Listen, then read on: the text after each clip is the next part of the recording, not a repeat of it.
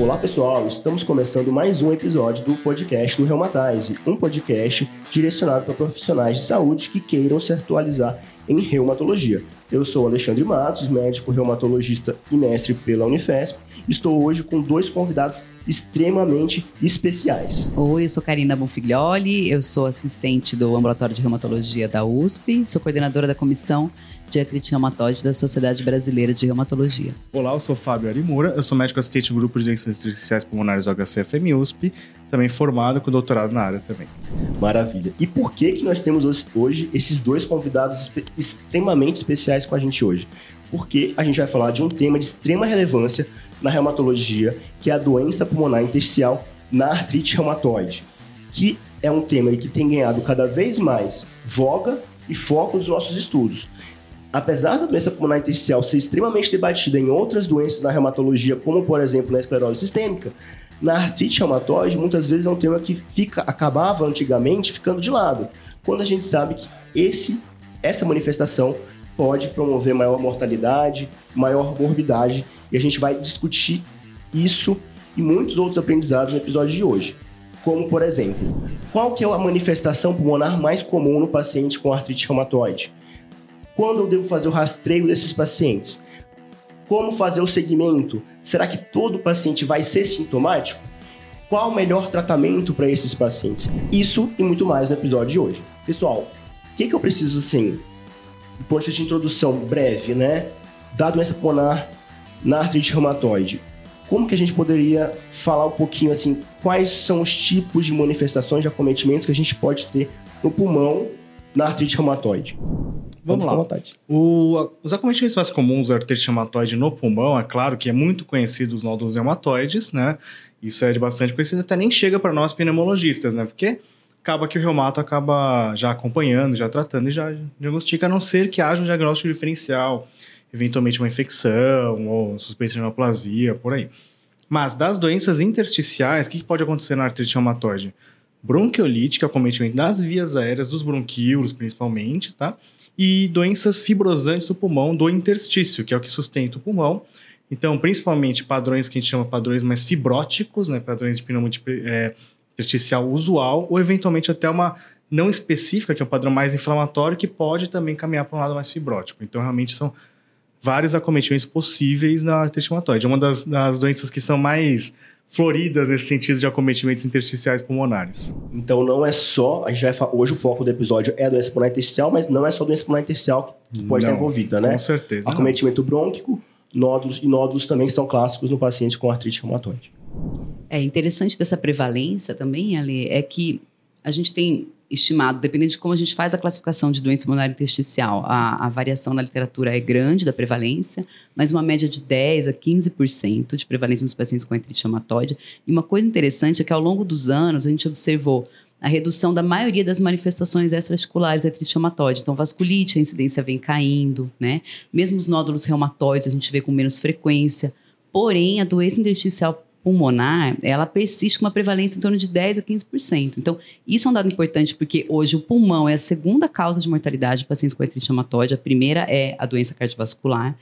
E um, outra coisa importante é que talvez isso faça um link com a própria fisiopatologia da doença e também com outros fatores de risco que geram artrite reumatoide. A gente sabe hoje que o tabagismo é um fator muito importante, é um fator relacionado à doença pulmonar, mas também ao, ao desenvolvimento de artrite reumatoide e o processo de citronilização, que é também um start aí da doença da artrite reumatoide, ele ocorre no pulmão. Então, é possível que esses fatores ambientais, juntamente com fatores genéticos, é, estejam relacionados a essa manutenção né, da doença intersticial pulmonar como uma causa importante ainda de mortalidade e essa não mudança da prevalência ao longo dos anos. É, é legal lembrar que está no estudo nosso, né, que a prevalência pode ser até maior dependendo da coorte, né? São coortes com pacientes mais graves, pacientes dos pré-terciários, tudo. Talvez porque, como você falou, são pacientes eventualmente mais idosos, com mais comorbidades, que até usaram mais, viveram mais. Então, a, a fibrose pulmonar, grosseiramente falando, é envelhecimento do pulmão, uma piora do pulmão. Então, se você tem um paciente que aumenta a sobrevida, que aumenta ele não morre mais de doenças anteriores, né? Então ele vai realmente aumentar a prevalência, até porque existem as questões genéticas e de comorbidades, tudo isso. Então é importante isso daí também. Acho que daí também o, o quanto tem se dado atenção para esse aspecto, né, ultimamente. O pessoal fala, ah, está na moda doença pulmonar. Mas é justamente por conta dessa particularidade, aumento da prevalência, com questões degenerativas da própria doença e com aumento da expectativa de vida. Então, isso tem uma certa relação né, com, essa, com essa preocupação que se existe hoje nesse aspecto da doença. Excelente. E uma coisa que é importante a gente lembrar que a doença pulmonar intersticial ela é a manifestação extraarticular mais comum né, nos pacientes com artrite reumatoide. E as cortes, essa prevalência, né, quando a gente fala, como a Karina comentou, de 15%, a gente falando de paciente que é sintomático, tá, pessoal? Se a gente for fazer prova de função pulmonar, tomografia, pode chegar até 60% dos pacientes que tem algum grau em evidência ou tomográfica ou alteração funcional na prova de função, na espirometria, pode ter algum grau de alteração. Então, é uma, é uma manifestação extremamente prevalente. E uma coisa que a gente tem que se perguntar é, como a Karina até já comentou, que é uma causa importante de mortalidade, né? E quando que isso aumenta? Assim, é um impacto importante na sobrevida dos pacientes? Como que é isso? É, depois o Fábio vai comentar, né, um pouquinho também, eu acho, mas o que a gente observa na prática é que a mortalidade mais é, acentuada, né, um, a sobrevida menor está relacionada com padrões fibróticos, principalmente com o padrão de PIO, né, que a, gente, a pneumopatia intersticial usual. É, esse padrão de PIO ele é muito parecido com a fibrose pulmonar idiopática, normalmente não é responsivo à imunossupressão e está relacionado com uma, com uma pior sobrevida. Então, um padrão mais grave seria de PIO, e um outro fator é, pulmonar associado a, pior prognóstico a extensão da doença também, que daí a literatura varia bastante, mas uma média de 25%, é, a partir de 25% é considerada uma doença mais extensa. Então, esses são os fatores pulmonares mais associados. Fatores clínicos seriam o que já foi identificado na literatura, é altos títulos de autoanticorpos, principalmente anti-CCP, né, fator reumatoide, é, tabagismo, sexo masculino, idade avançada, sempre esses aspectos se repetem na maioria das coortes que avaliaram. Algumas coortes que avaliaram aspectos genéticos é, chamam atenção para o MUC5B, que é um, um, marcador genético, não é muito da nossa prática clínica. Se a gente pensar só no aspecto clínico, seriam esses fatores: idade, tabagismo, sexo masculino, é, fator reumatóide anti-CP em altos títulos e também algumas cortes é, colocam atividade de doença, né, mau controle da doença articular como um fator para progressão e, e mortalidade. Que era só uma coisa que eu lembrei também, uma coisa que é importante para quem está acompanhando, né? É explicar esses padrões tomográficos. Nem todo mundo está acostumado a ver isso daí, né? Então, importante. quando a gente fala de padrão PIO, é um padrão de pneumonia intersticial usual. O que, que é? É um nome, não é um nome que é muito bonito, né? Não específico, usual, tudo, mas é um padrão realmente mais fibrótico. Que o, que o característico disso é um padrão mais periférico, um padrão mais basal, geralmente que na base, muitas vezes, o padrão clássico, ele lembra até um faviolamento, ele leva favos de mel, por isso que o nome faviolamento está relacionado ao padrão PIO. Um padrão que pineal não específica, na verdade, é um padrão mais inflamatório, um padrão com mais áreas de vidro fosco, pode ou não ter um padrão mais fibrótico associado, tá?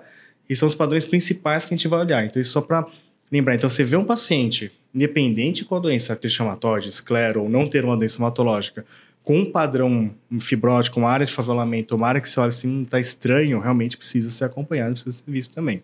Tá? Lembrando também que as doenças intersticiais pulmonares estão aumentando a prevalência no mundo. A gente não sabe se é porque a gente faz mais diagnóstico hoje em dia, então com Covid a gente teve muita tomografia, teve muitas alterações nesse sentido, ou se eventualmente realmente com a população envelhecendo mais, outros fatores extrínsecos estão aumentando mesmo. Então, quando tu era mato e ninguém sabia, né, essas coisas, era, era bem raro. Hoje em dia não é incomum de ter isso na prática médica, a gente acaba vendo esses padrões tomográficos em todas as doenças reumatológicas, não só artrite reumatoide. E falando especificamente da artrite reumatoide, né, a Karina já citou né, os principais fatores de risco para o paciente ter doença pulmonar intersticial na artrite reumatoide, mas qual que é o padrão mais comum de doença pulmonar intersticial nesses pacientes? O padrão mais comum é o padrão PIO, em primeiro lugar. Depois, o padrão não específico, que é um padrão mais inflamatório, que a gente fala que é o aspecto mais em vidro fosco, daí o Fábio pode discorrer melhor, mas normalmente esse padrão inflamatório a gente espera alguma resposta com os tratamentos imunossupressores, uma resposta melhor do padrão fibrótico, né? O padrão fibrótico acaba sendo muitas vezes indicação de usar antifibrótico mesmo. Muitas vezes a gente não vê uma resposta adequada aí com a imunossupressão. Então, em segundo lugar, seria o padrão não específico. Depois tem os padrões de via aérea, também que o, que o Fábio já comentou. Nosso foco aqui é mais intersticial, né? Então, com certeza, a artrite reumatoide é que tem uma prevalência do padrão PIO, padrão fibrosante, com muitas vezes com faveulamento. E o que acontece? Embora essa incidência não seja tão elevada, se a gente pensar em 10 a 15%, assim, em termos gerais, como é a doença reumática mais prevalente, a gente tem acabado vendo com muito mais frequência, né? É, quando a gente pensa no nosso consultório, vou falar do meu consultório, né? é, no meu consultório eu tenho poucos pacientes com esclero e com doença pulmonar intersticial e tenho muitos pacientes exagerei, muitos não.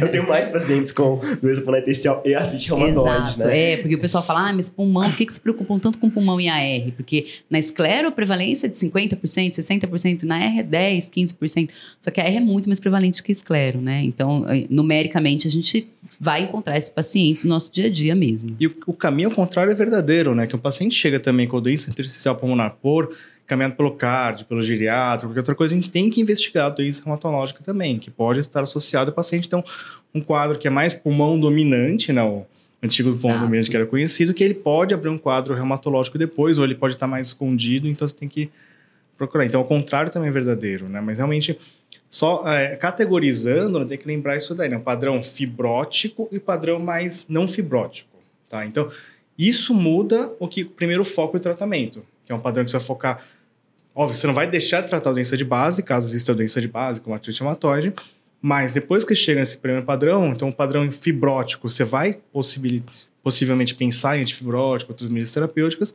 O padrão mais inflamatório, você vai insistir um pouco mais no quadro inflamatório, no anti-inflamatório, nos, med nos medicações biológicas, para tentar controlar aquela doença, para aí sim, caso progrida da fibrose, pensar no antifibrótico ou outros tipos de tratamento.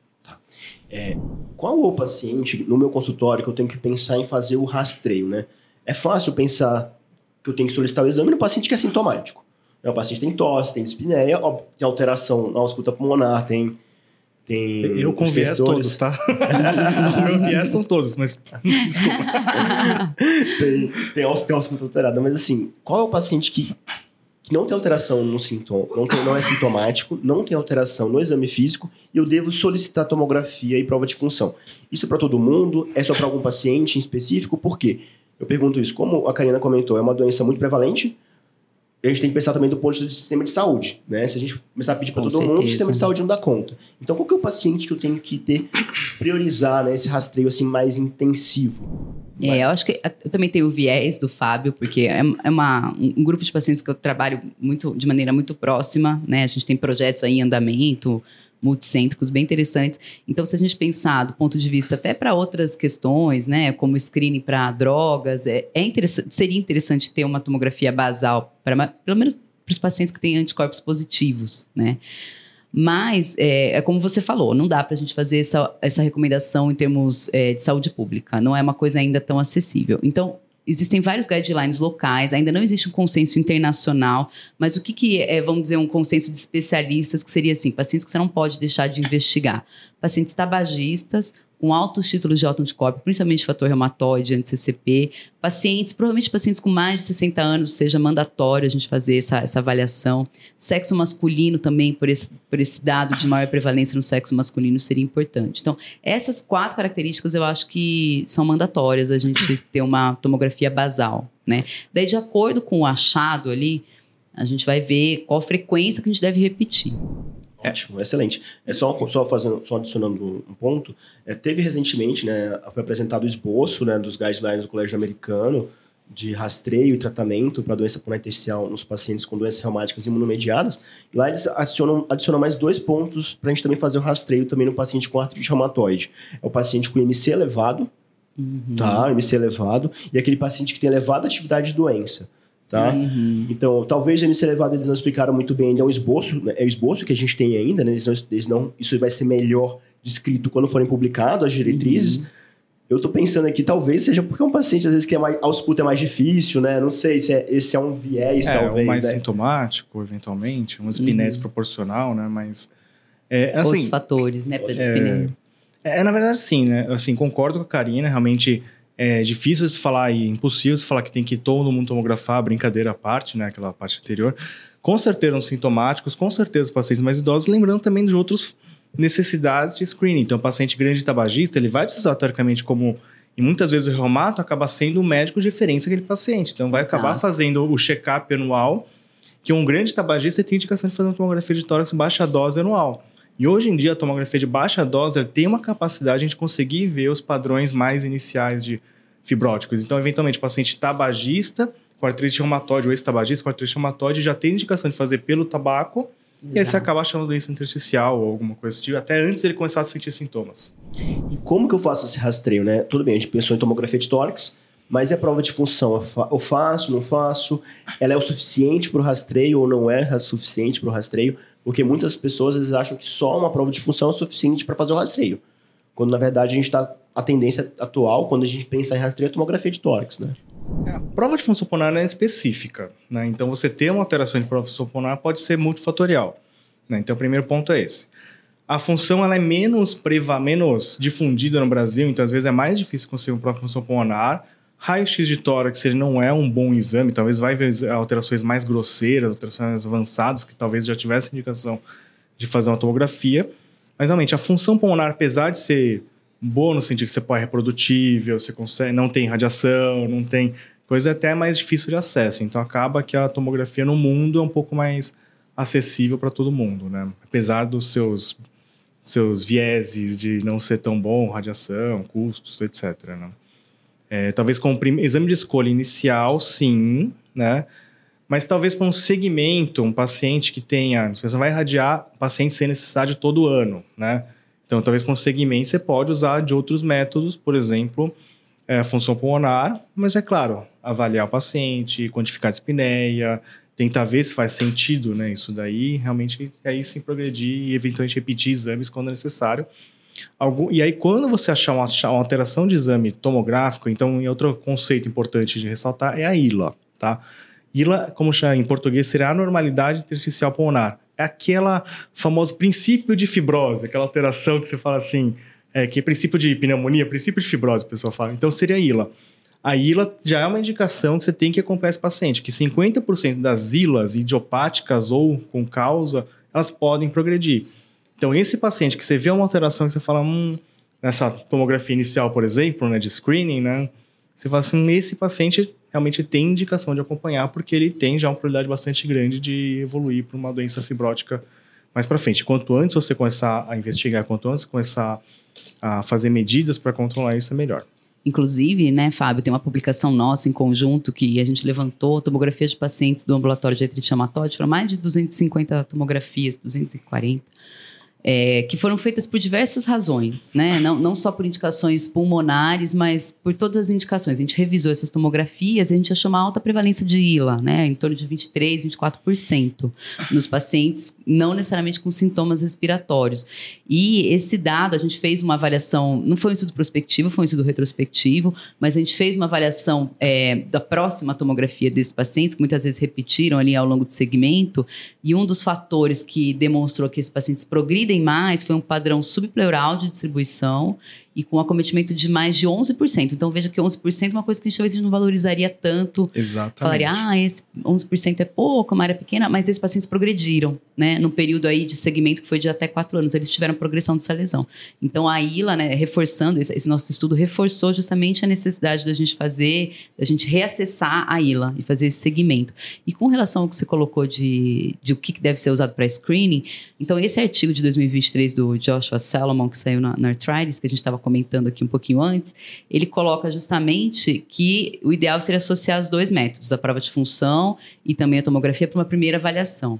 E daí, para segmento, ele coloca a prova de função de três a seis meses. A gente sabe que três meses, na nossa realidade, muitas vezes é inviável, mas seis meses eu acho que é aceitável e a tomografia anual de acordo com o padrão de distribuição. Daí ele divide ali no artigo, né? Se for, se for incipiente menor do que 10%, pode ser bianual, e se for mais do que 25%, que seria a, avançada, um pouco mais extensa, tem que ser no mínimo anual. E, claro, sempre se tiver mudança no quadro clínico que justifique a gente reacessar, a gente vai estar tá indicando o exame de novo.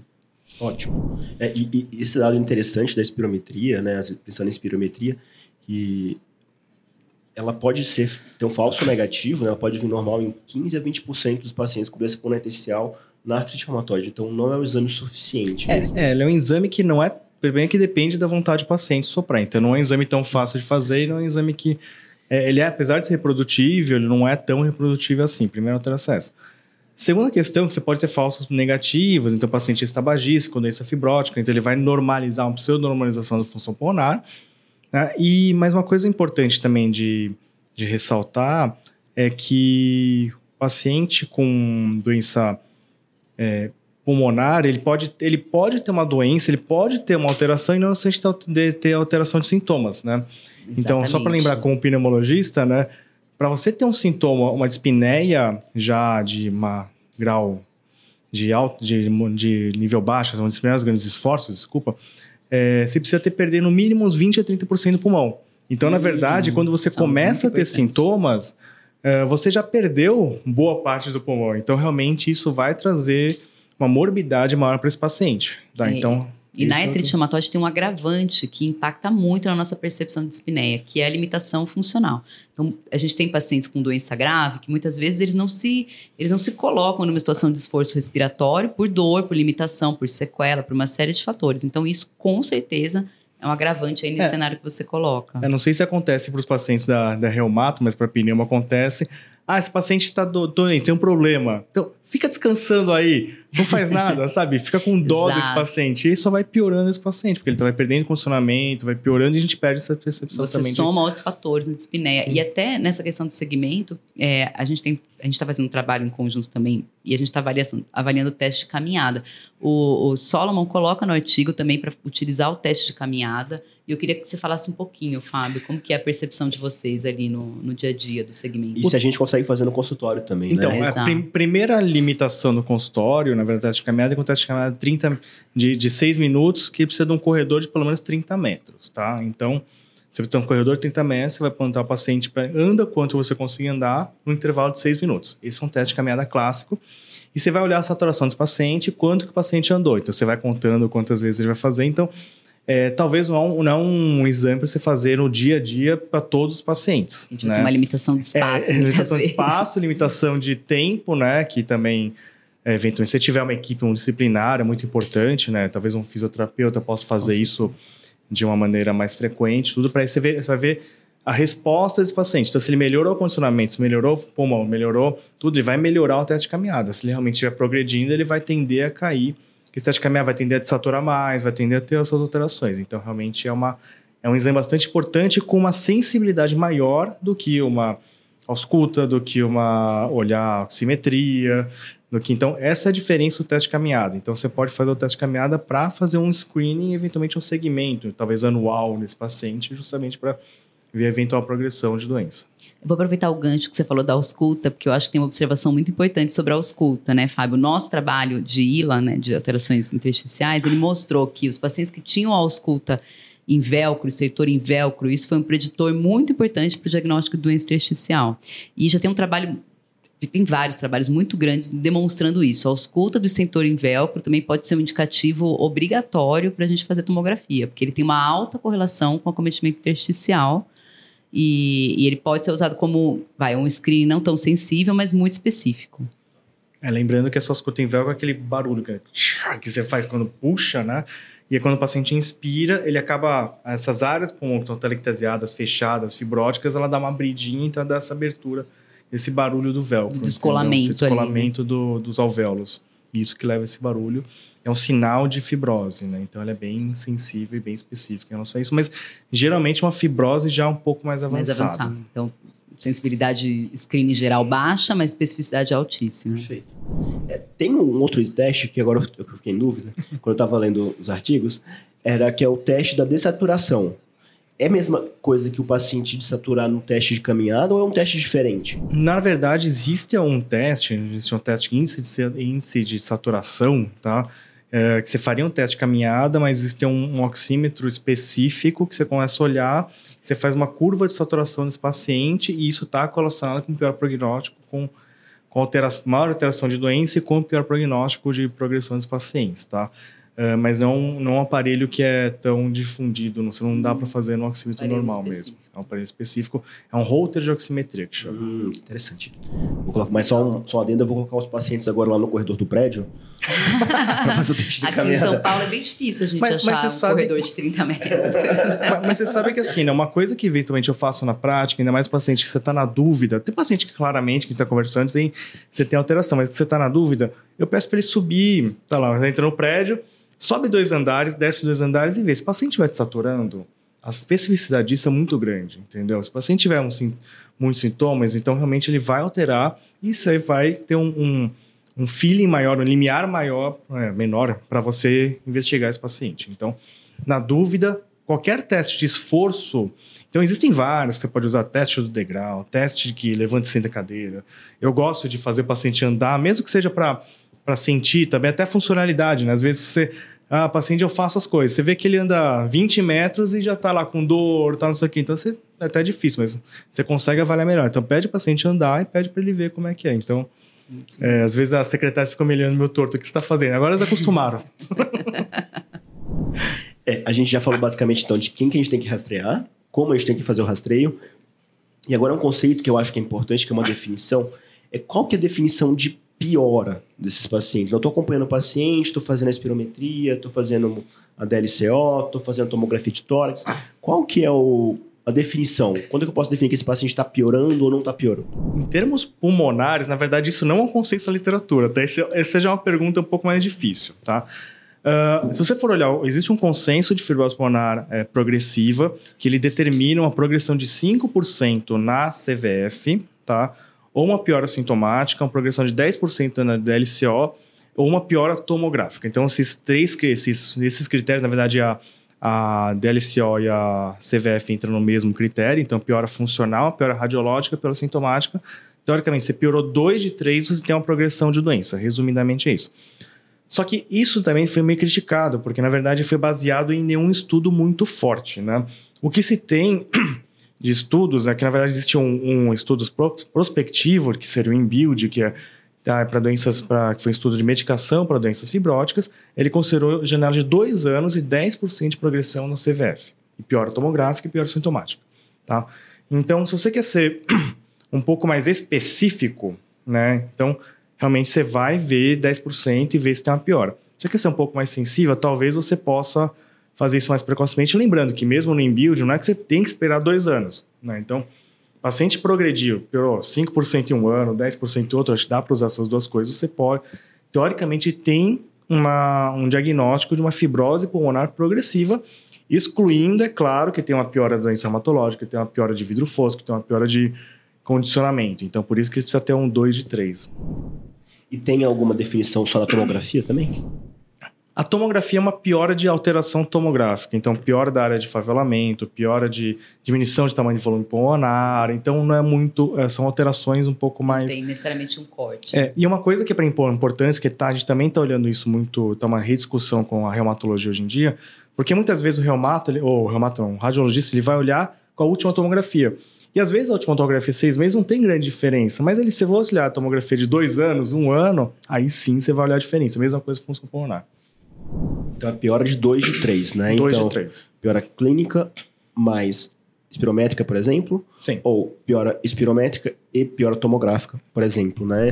O que então, na teoria seria até mais específico, não? Piora espirométrica e piora tomográfica. Mas piora clínica também é valorizado porque às vezes o paciente ele, ele pode ser uma pseudonormalização, que a gente comentou, ou eventualmente essa diminuição do volume pulmonar não é tão clara na tomografia, né? Então você até vê a piora funcional, a piora sintomática, mas tomográfica você, ah, não, parece que não mudou muita coisa, né? Então você tem que sempre olhar mais de uma mais de uma, uma visão do pulmão para tentar ver eventualmente uh, as quantificações por, por inteligência artificial vão entrar para ajudar nessa piora e tal, tantos por cento de fibrose piorou e foi progredindo ou não. Então, isso é muito importante. No futuro, isso vai acontecer. Já está acontecendo, isso não é liberado para estudo, para prática atual. É, eu acho que, ainda levando em conta, de novo, né, o paciente com artrite reumatoide, realmente eu acho que a sensibilidade é melhor quando a gente avalia a função pulmonar e tomo. Exatamente porque, às vezes, acessar a parte sintomática no paciente com artrite respiratória é difícil. É, o paciente tem, às vezes, muito sintoma articular, ele não consegue. Ele fica subclínico, né? Ele não consegue ter uma demanda É... Um paciente com artrite reumatoide, paciente com miosite, né? E como então, via de regra, com... né? É, claro que a gente fala muito, o paciente às vezes entra pela pneumo sem sintoma clínico articular nenhum e tem um quadro muito é, sugestivo de artrite reumatoide e acaba fazendo diagnóstico, mas a grande maioria dos casos são pacientes com alta atividade articular, né? Tem esses casos que são mais exceção e que normalmente eles vêm, eles vêm pela pneumo. Mas, como muitas vezes a gente vai ter doença articular grave, então a gente tem essa limitação. Então, a gente já basicamente falou as definições das doenças ponentecial, falou como a gente tem que fazer o rastreio, é, definição de piora. Então, agora acho que a gente está na hora de começar a falar um pouco mais de tratamento, né? Então, quando que eu tenho que tratar esse paciente? É todo paciente que eu tenho que tratar pensando mais no pulmão ou não? Tem paciente que eu posso focar um pouco mais na articulação? Como que a gente vai fazer isso na nossa prática? É, eu vou falar um pouquinho da parte do ponto de vista do reumato, daí o Fábio fala do ponto de vista do pneumo, né? Então, para o reumato, o que é importante? A nossa preocupação maior, quando a gente faz um diagnóstico de uma doença pulmonar, dependendo do, da extensão e do padrão, é principalmente de não piorar. Então, o que a gente tem hoje na literatura são dados um pouco controversos ainda.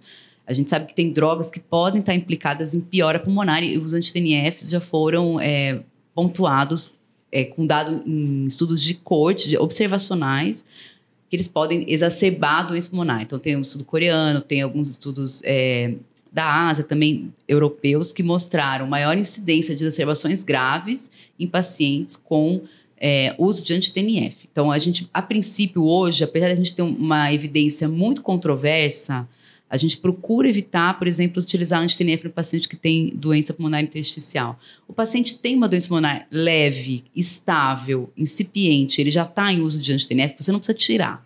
Isso é importante. Mas para pensar em iniciar, a gente procura. Hoje a gente tem muitos mecanismos disponíveis, a gente procura outros mecanismos não anti-TNFs, né? Então a gente vai tratar a articulação com drogas que não sejam depois acho que a gente vai falar um pouquinho mais do metrexate, mais aprofundado, mas com drogas que não têm esse potencial tóxico para o pulmão. Entre os biológicos, os que têm um melhor perfil de evidência são a Batacept e Rituximab o que a gente tem na literatura, que também ainda, claro, né, não tem um estudo randomizado para avaliar isso, a gente trabalha com dados observacionais, mas parecem ser mais seguros. Se a gente pensar na fisiopatologia da doença pulmonar, que envolve muito linfócito B, que envolve muita ativação de autoanticorpos, faz todo sentido, porque a Bata e Ritux são as drogas que atuam nessa, nessas vias. Daí tem drogas que ainda a gente não tem uma resposta, né, como tocilizumab, que a gente tem alguma, alguns relatos de exacerbação, mas a princípio parece ter um perfil seguro. E também os inibidores de JAK, como são mais recentes, a gente tem menos dado, mas parecem ter um perfil benéfico. É possível que essas drogas possam até ter um perfil de tratamento também, no caso da doença pulmonar intersticial, que tem um componente inflamatório. Né? No caso fibrótico, a gente já sabe que não interfere. Em termos de é, imunossupressores, o que a gente tem de melhor evidência agora é o micofenonato mofetil, a gente usa historicamente, a gente tem uma tradição no Brasil de se usar azatioprina, tem dados europeus que falam a favor de aumento de incidência de infecções. Então, na Europa, por exemplo, eles têm muita preferência por, por mofetil, mas a gente tem uma tradição no Brasil de usar azatioprina, né? Essa recomendação do, do Solomon fala em mofetil, não fala em azatioprina, fala em abatacept e rituximab dentro dos biológicos e discute essa questão de inibidor de JAK e de tocilizumab, né?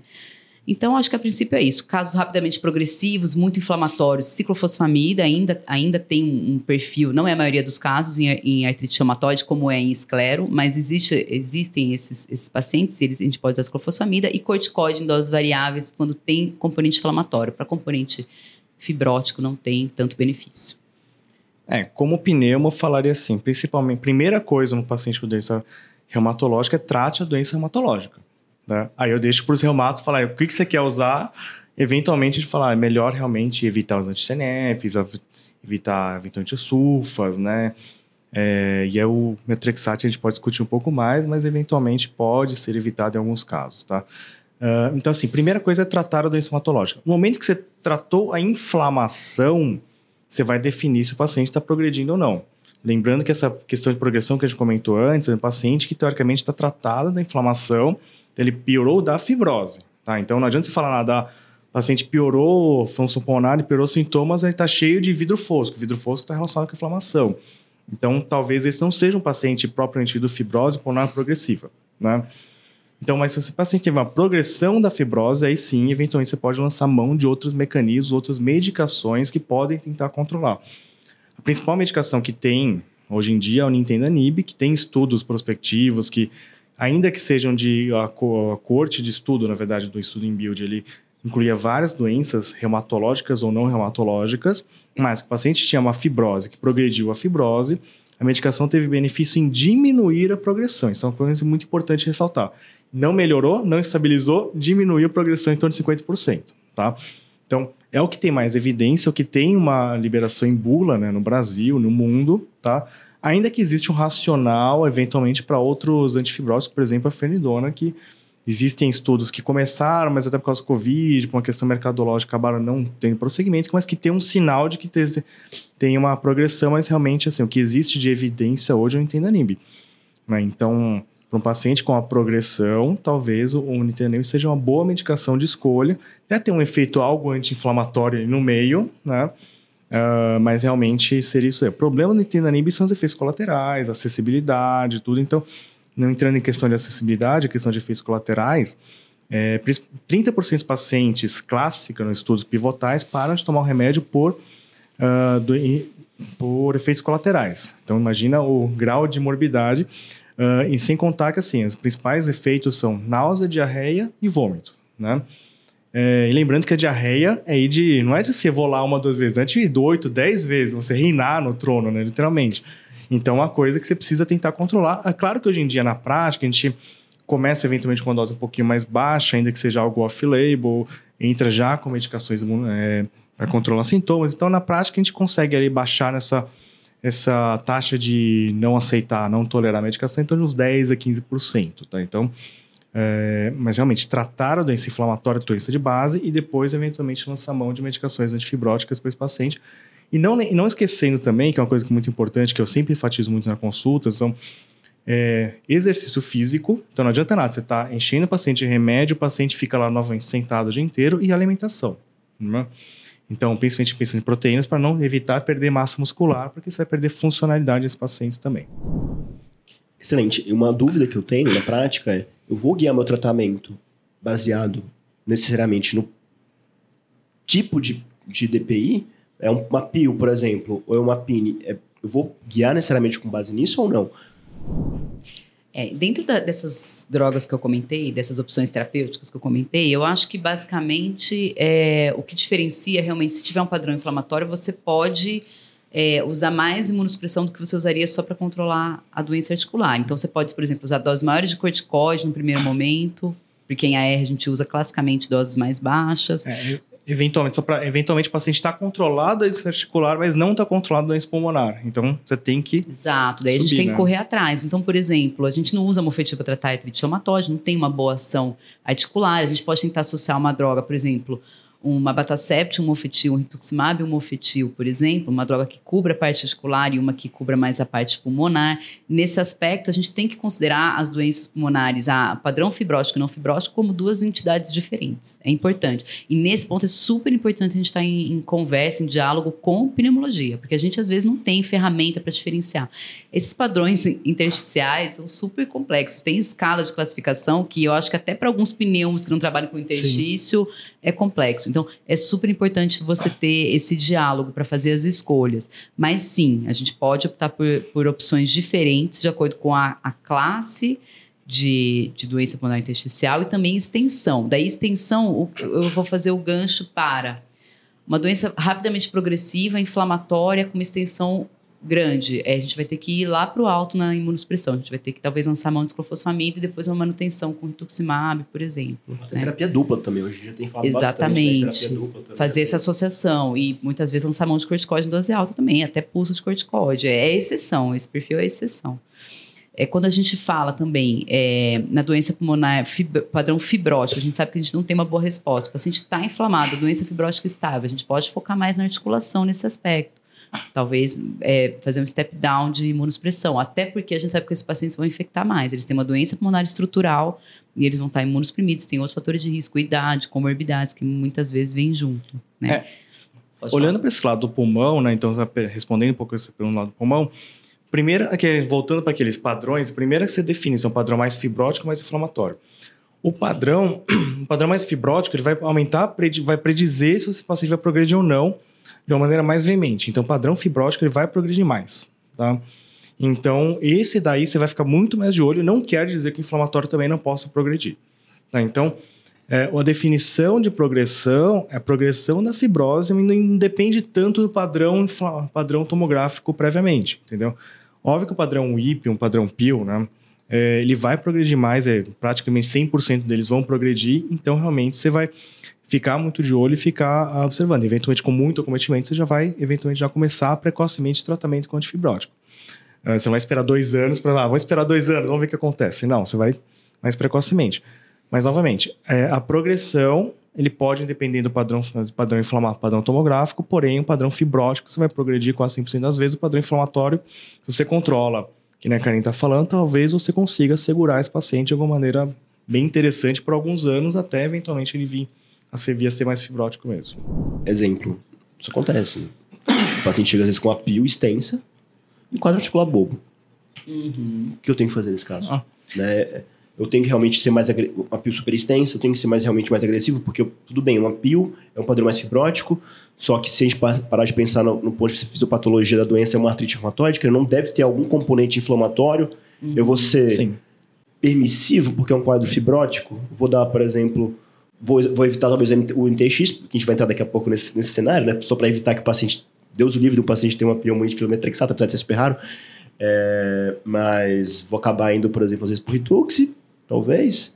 Mas eu acho que vale a pena a gente chegar nesse ponto, porque as, um conceito que eu tinha, que eu, já, que eu, que eu não tenho uhum. mais hoje, mas há uns 3, 4 anos atrás, é que tá bom, é um padrão fibrótico, não adianta suprimir.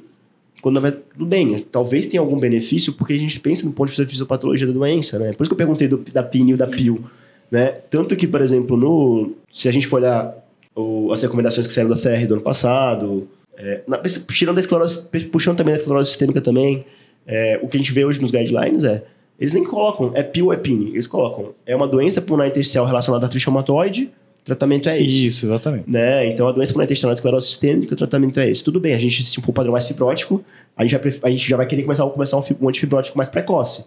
Mas eu acho que não deixar de tratar a doença, né? Como vocês falaram, e talvez não deixar de não ser agressivo, não deixar de, se, de, tratar a doença, mas também não deixar de fazer um, às vezes, um tratamento mais avançado. Exato avançado, não deixar de fazer isso, né? É, você basicamente a gente tem que entender que são duas entidades distintas, né? E basicamente, eu acho, às vezes a gente tem a sobreposição das duas coisas Sim, também. Isso ia comentar. Então, uhum. basicamente, a gente vai se guiar. É, eu acho que também deixar sem imunossupressão nenhuma, eu concordo com você, né? Mas daí a gente, se a gente tem um quadro totalmente frustro articular, a gente pode pensar em usar, por exemplo, um mofetil, que a gente não vai ter tanta atuação articular, mas a gente vai ter alguma modulação.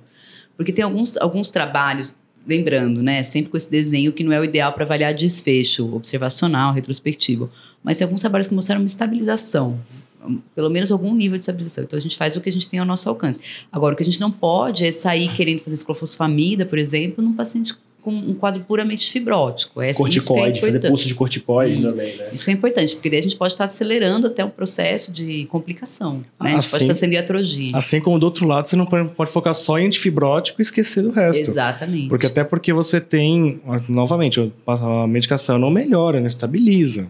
Se você não tratou a causa, o paciente vai continuar progredindo. Talvez esse paciente perfil que você comentou é, primeira coisa, olhar qual é a idade do paciente. Pode ter as duas coisas? Pode ter um pouco de artrite reumatoide articular e uma pneumonia, uma fibrose pulmonar idiopática? Pode, entendeu? Paciente idoso, telômero curto, cabelo branco muito precoce, uma canescência precoce. É, então, assim, familiares, eventualmente outros familiares. Então, fala muito a favor de uma, uma fibrose pulmonar familiar, uma, um lado meio fibrose pulmonar idiopática, que pode ter ali, pensando que a R é 1% da população, né? Uhum. Mais ou menos, né? Então, assim, pode ter eventualmente as duas coisas. Então, você não vai largar a mão das duas coisas, mas também não vai só, vamos focar, então esquece inflamação, fica só no antifibrótico. Depende de cada caso. É, a gente precisa calibrar a nossa mão na imunossupressão, e por isso que é importante a gente fazer um trabalho conjunto com o pneu, mas às vezes é difícil. Eventualmente, claro que a gente tem dúvida. Né? É, o que eu acho que talvez, então, conversando assim, né, que é mudar realmente é o corticoide. Né? Doses altas talvez não seja efetivo. Tem necessidade de fazer corticoide em altas doses. A ciclofosfamida também, eu acho que acaba ficando de Cenários também, não né? inflamatórios não vai ter benefício. Na PIL, né? Pensando em PIL, talvez realmente na PIL a gente vai focar mais no Ritux, no Abata, Com né? certeza, uma modulação de linfócito B, que é o que a gente busca nesse, nesse, nesse cenário, cenário né? de manifestação extraarticular. Né? E aproveitando, né, eu acho que agora vale a pena a gente falar de um remédio que o, o reumatologista está apaixonado, né, o reumato adora. Uma exceção antigamente que a gente tinha um receio dele era com a doença pulmonar mas como que está em, em que ponto hoje em dia está o uso do metrexato nesses pacientes com artrite reumatoide e algum grau de doença pulmonar e naqueles pacientes com doença pulmonar avançada? Como que a gente considera o uso do metrexato nesses pacientes? E também pensando naqueles pacientes que já fazem uso e vem estável, e vem estável, e aquele paciente que não iniciou ainda o metrexato. Eu acho que são vários cenários para a gente pontuar como que fica o metrexato. Nesse cenário, perfeito. É, a gente tem uma publicação recente que a gente participou com a nossa casuística, uma publicação multicêntrica também, que teve uma, uma publicação há mais ou menos uns três anos atrás, e justamente com N grande de pacientes mostrou que, na verdade, o metrexato tem um efeito protetor para é, o desenvolvimento de doença intersticial, provavelmente de outras manifestações extraarticulares, porque ele tem um contorno na doença que previne justamente essa hiperatividade que pode estar associada com essas manifestações. Então, ao contrário do que a gente pensava, o metrexate pode ser protetor para doença pulmonar. Então, no paciente que não tem doença pulmonar, evento, assim, evidentemente que ele vai ser a nossa primeira opção ainda. Ou doença pulmonar incipiente. Qual que é o problema do metrexate? Quando o paciente tem baixa reserva, uma doença extensa, e você tem medo que ele faça uma, uma, uma pneumopatia relacionada à droga, uma toxicidade da droga, que é outro cenário, né? Que daí o um Fábio quadro, vai descrever é um melhor. Agudo, que é um, quadro, quadro, que não parece uma fibrose, não parece uma doença intersticial, né? O Fábio vai falar melhor, mas é um quadro agudo que lembra até uma, uma pneumocistose, em alguns casos, ou um quadro né? infeccioso. É uma pneumonite. Então, é, é esse o nosso único medo é esse. Paciente com, com doença extensa pode não ser uma boa opção iniciar metotrexate, mas assim, de novo, qualquer progressão clínica de uma doença intersticial, você não culpe o metrexate. A gente já sabe que ele não tem essa, esse potencial de dar fibrose, ele tem potencial de dar uma toxicidade, que daí eu quero que o Fábio fale um pouquinho isso. da experiência dele. É, lembrando que isso aqui, a gente tinha essa ideia, né, que você via, ah, o paciente está usando metrexate, ele evolui com uma doença intersticial. Não é que evolui, muitas vezes você não diagnostica previamente, ou na verdade ele evolui de qualquer jeito, né, então você tem um viés de que muita gente usa metrexate, então você tem essa piora. É, então, realmente, é, tudo leva a crer que ele é um, efeito, tem um efeito protetor, algo protetor. É, mas, novamente, um paciente com muita fibrose talvez não seja o paciente ideal para você começar a droga pelo risco dessa toxicidade. A toxicidade é uma questão de dias, semanas, né? Então, não é uma coisa que vai acontecer e daqui a 10 anos a realmente fez a toxicidade. Não, o paciente progrediu porque ele progrediu.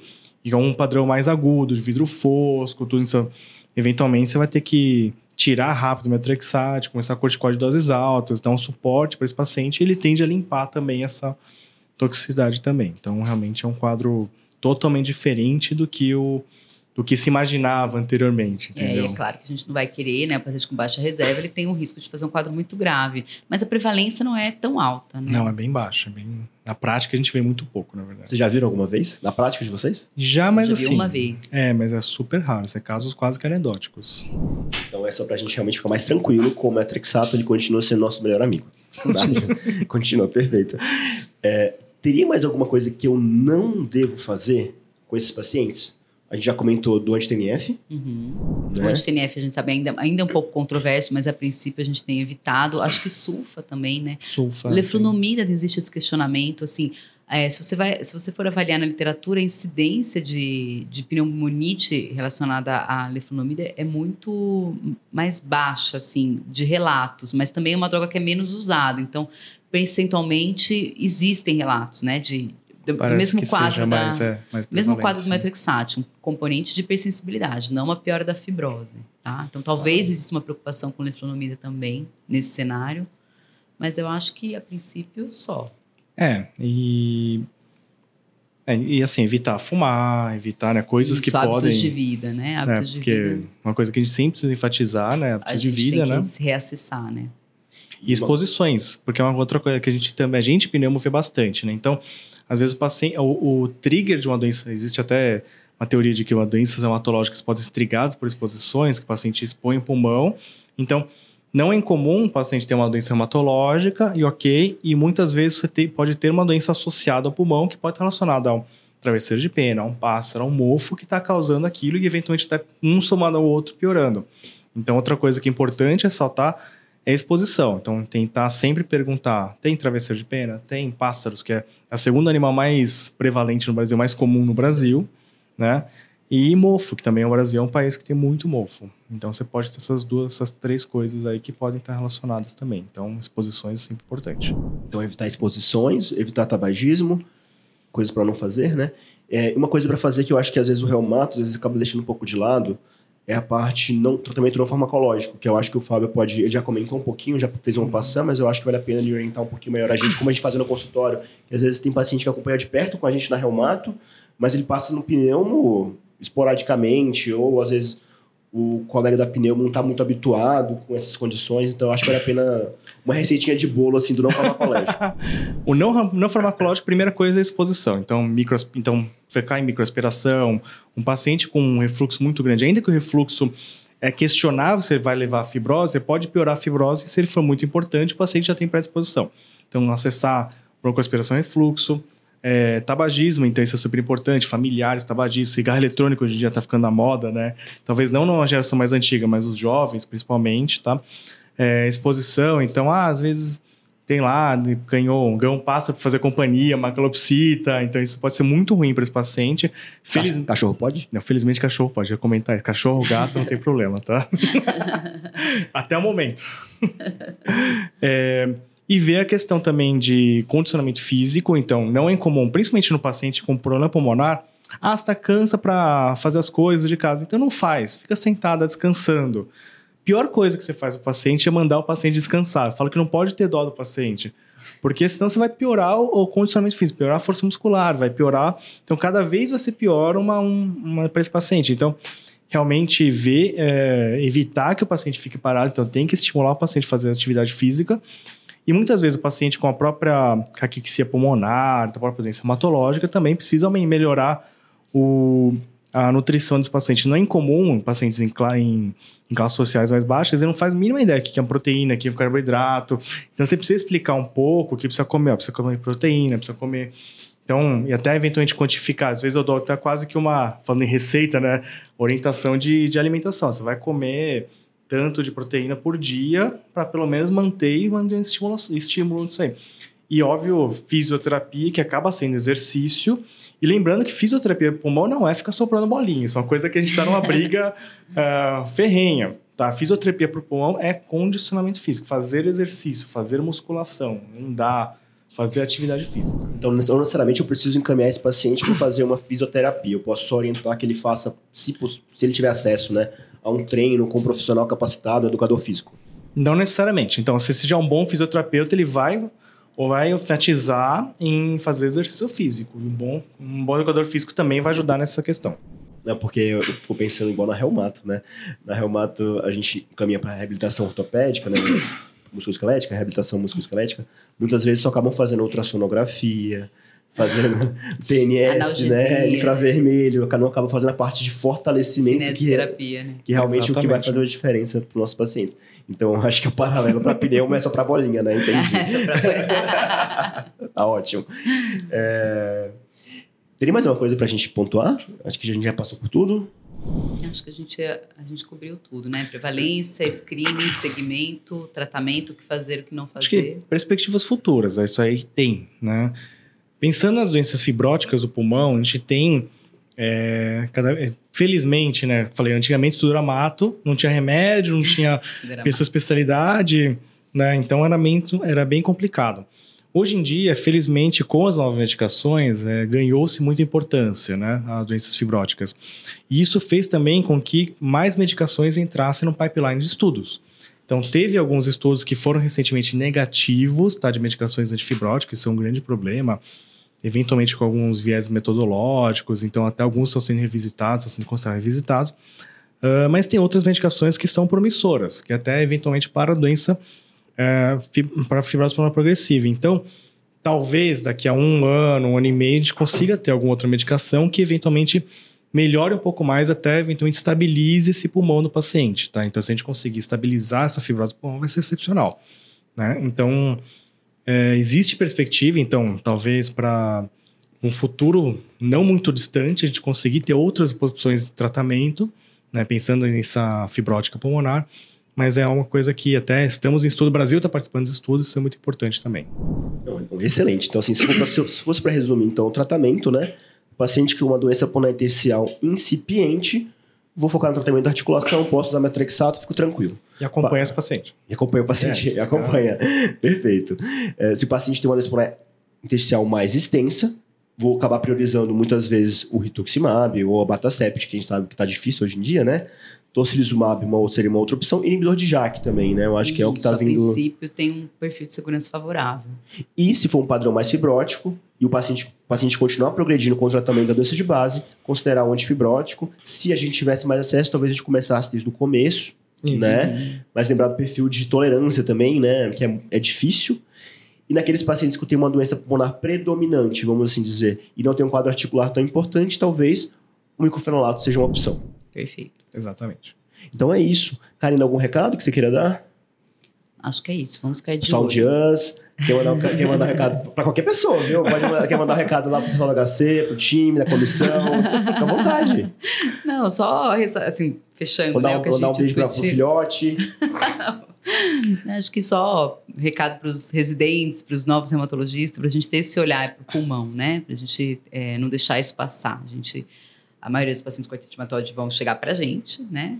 Vai chegar para a gente. A gente tem que ter esse olhar para os fatores de risco, não só da doença pulmonar, mas também de outras manifestações extraarticulares, que, segundo um dado publicado recentemente na, numa corte, né, que a gente publicou, de mais de mil pacientes brasileiros, a gente tem uma prevalência ainda de 23% de manifestações extraarticulares, né? E, e de doença pulmonar, a gente ainda tem, a gente tem muito, talvez até o nosso dado deu um pouquinho abaixo da literatura, deu 6% de doença pulmonar intersticial, mas isso pode ser que seja subdiagnóstico.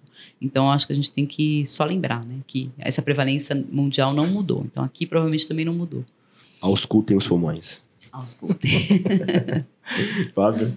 Não, mas é, é, realmente isso. Pensando no reumatologista, né, é, lembrada no pulmão, tá? Claro, um reumato, você tem, é, é, algo mental, né? Um paciente com esclero, você vai fazer ecocardiograma, você vai ver o pulmão, você vai ver as coisas.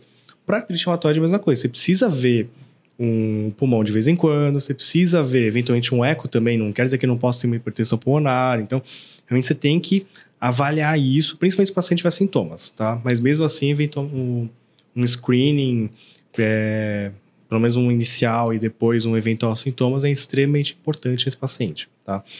E lembrando também que, até no, aquilo que eu comentei, no, no, pensando o reumatologista ou clínico geral que for estar acompanhando também, né?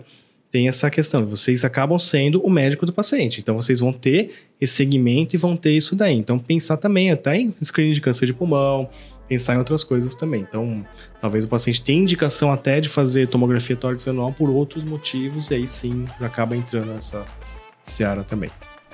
Então, excelente, pessoal. Acho que foi um episódio que agregou muito. Né? A gente tem que ficar cada vez mais próximo, né? São especialidades que a gente eu queria ter um pneumologista para chamar de meu do meu lado do meu consultório, ainda não consegui. Estou em busca, viu? Quem quiser. A gente tem um consultório lá em Praia Grande, pessoal. Quem quiser descer para Baixada Santista, é um pneumologista que gosta de intestino, eu estou ansioso, tá bom? Para ter um, um pneumologista para chamar de meu. é, não deixe de curtir a gente nas redes sociais, tá, pessoal? A news, quem tiver no Spotify, clica na estrelinha, dê cinco estrelas para a gente continuar fazendo nosso trabalho que e ajuda bastante a gente. Até a próxima, pessoal. Tchau, tchau. Tchau, tchau. Tchau.